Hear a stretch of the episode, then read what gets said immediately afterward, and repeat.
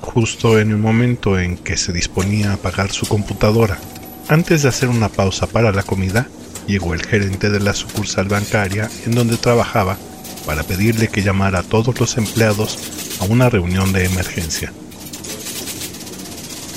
Sin chistar, Joana reunió a sus compañeros alrededor de su jefe frente al área de cajas.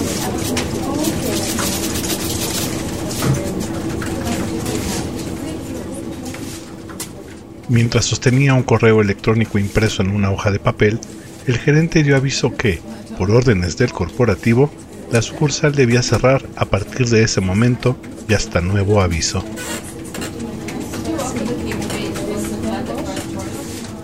El pequeño grupo que conformaban los cajeros fue el que tuvo la peor reacción. Temían por sus sueldos, por la certeza de conservar su trabajo. ¿Y ahora qué iban a hacer? ¿Seguro que no nos van a despedir? Joana intervino improvisando. Debemos confiar en el banco. No nos van a dejar solos. Siempre nos han considerado como una familia. La discusión continuó tan solo unos minutos más.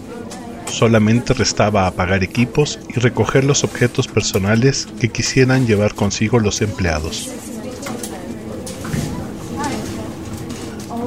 Joana no creía en las buenas intenciones del banco, pero moría de hambre.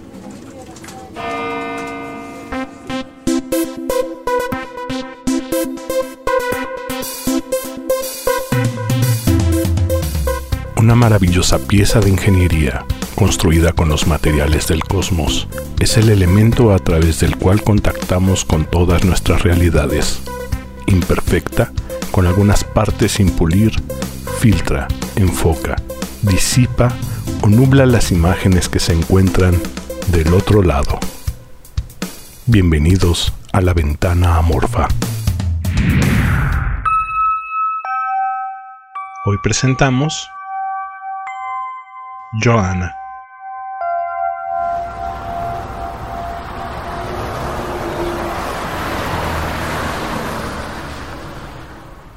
Tras despedirse del último de los empleados quien, penosamente abandonó la sucursal, Joana decidió tomar el metro rumbo a casa. Era la primera vez que salía de trabajar con la luz del día.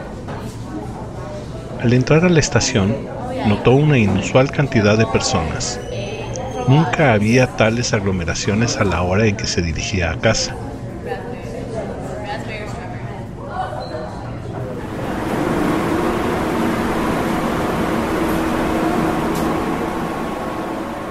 Al entrar al vagón especial para mujeres, le incomodó que ninguna de ellas hacía un esfuerzo por conservar la mínima distancia. Por el contrario, ella sentía que intencionalmente restregaban sus cuerpos unas con otras mientras el convoy se mecía. Le resultó muy preocupante que, en plena contingencia por el coronavirus, la gente no hiciera un esfuerzo por minimizar el riesgo de contagio.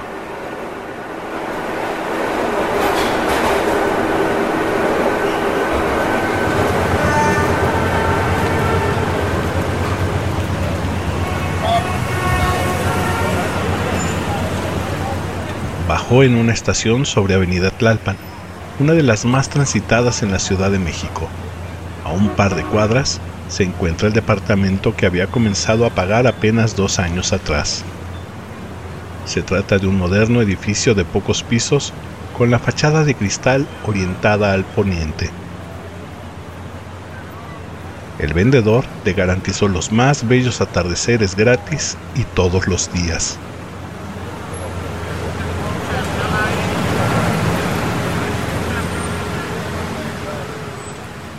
Sin embargo, no había tenido la oportunidad de comprobarlo.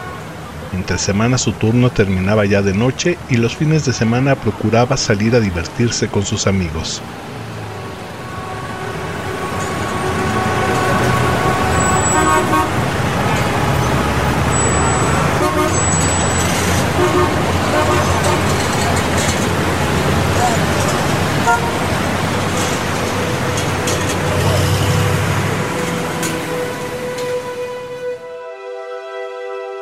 Abrir la puerta de su departamento, notó con alegría que todo estaba iluminado de manera deslumbrante. Hasta el más remoto rincón estaba lleno de luz. Allí mismo decidió despojarse de la ropa que traía puesta para, después, meterla a la lavadora con el fin de eliminar la posibilidad de que el virus se hubiera albergado en sus prendas.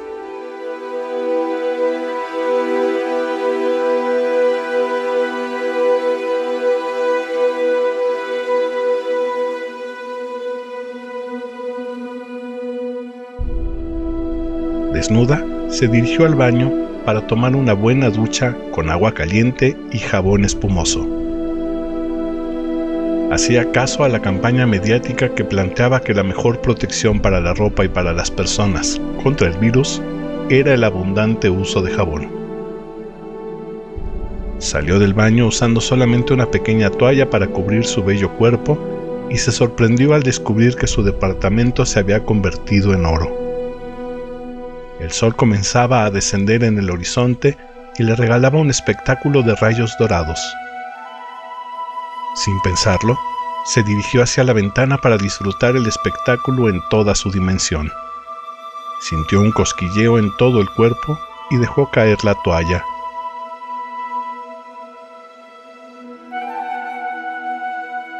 Se acercó lentamente al cristal hasta tocar la tibia superficie del cristal con sus senos. El corazón comenzó a latir con rapidez. Sus pensamientos comenzaron a confundirse y comenzó a tocarse con confianza y placer. Sentía como si el sol la abrazara y la besara por todo el cuerpo, como la poseía, con profunda pasión. Acabó plácidamente extenuada.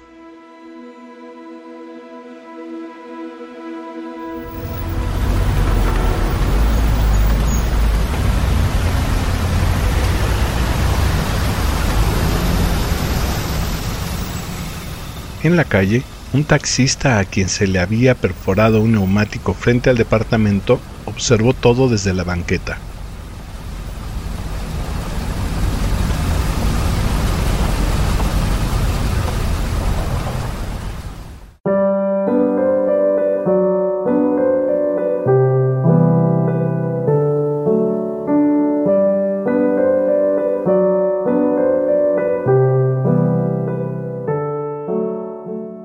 Siguiente, comenzó su primera jornada de trabajo en casa.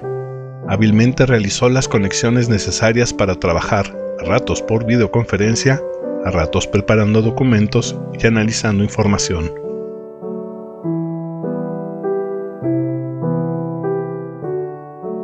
Se había vestido como regularmente lo haría para ir a la sucursal, elegante y discreta, con ropa que permitía delinear la belleza de su cuerpo.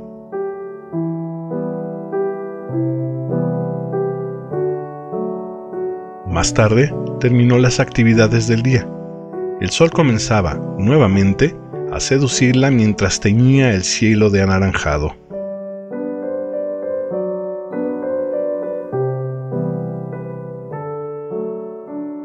Excitada, caminó nuevamente a la ventana y lentamente se despojó de su ropa.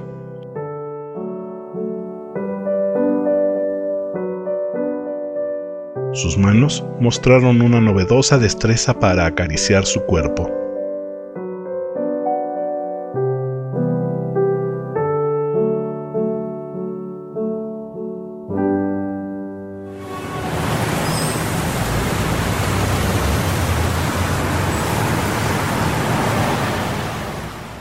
Abajo el taxista que el día anterior reparaba el neumático de su llanta había estado esperando tener la misma suerte para ver a la güerita del piso de arriba. Él, de manera furtiva, también comenzó a tocarse.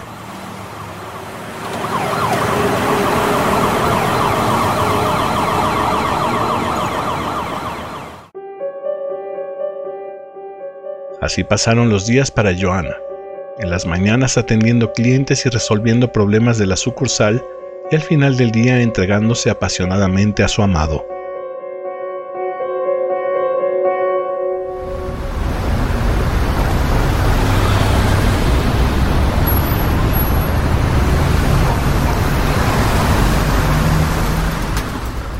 Mientras tanto, sobre la calzada se habían comenzado a congregar una pequeña multitud que, por invitación del taxista, disfrutaban del sensual espectáculo que daba la güerita.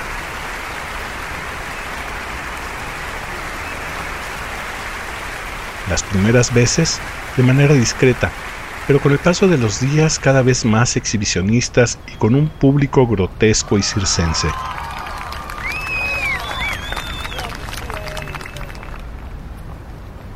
Había parejas de homosexuales y heterosexuales teniendo relaciones sobre la banqueta o en el interior de los automóviles.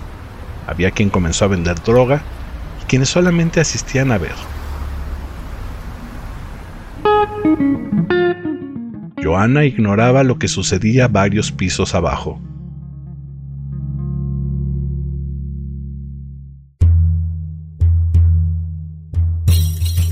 Un par de semanas después, otra de las habitantes del edificio de departamentos notó el burlesco espectáculo que se presentaba en la calle. Sin dudarlo, marcó por teléfono para pedir ayuda a la policía. Minutos después, una docena de patrullas llegó haciendo gala de luces y sirenas.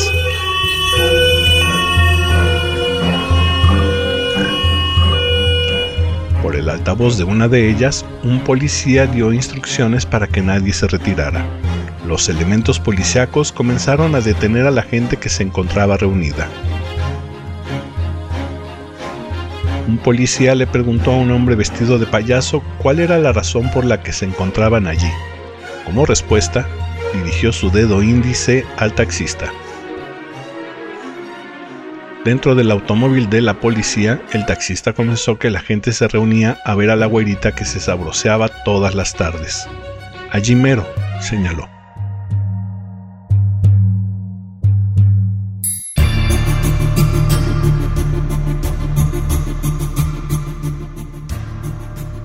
Los policías, escoltados por la denunciante, subieron al departamento de Joanna.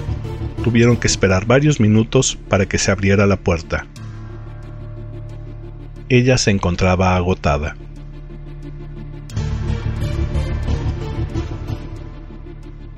Los oficiales le señalaron que estaba cometiendo una falta cívica y que su actitud podía generar un accidente entre la gente que se reunía en la calle no entendió mucho de lo que le decían, salvo que le hicieron prometer que no volvería a desnudarse frente a la ventana.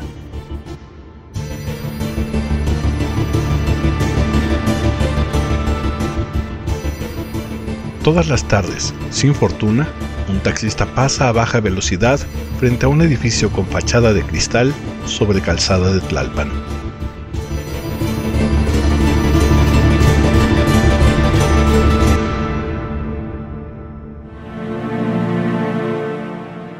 Desde el fondo de su departamento, desnuda, Joana bebe una copa de vino tinto todos los días mientras el sol desaparece en el límite de la Ciudad de México.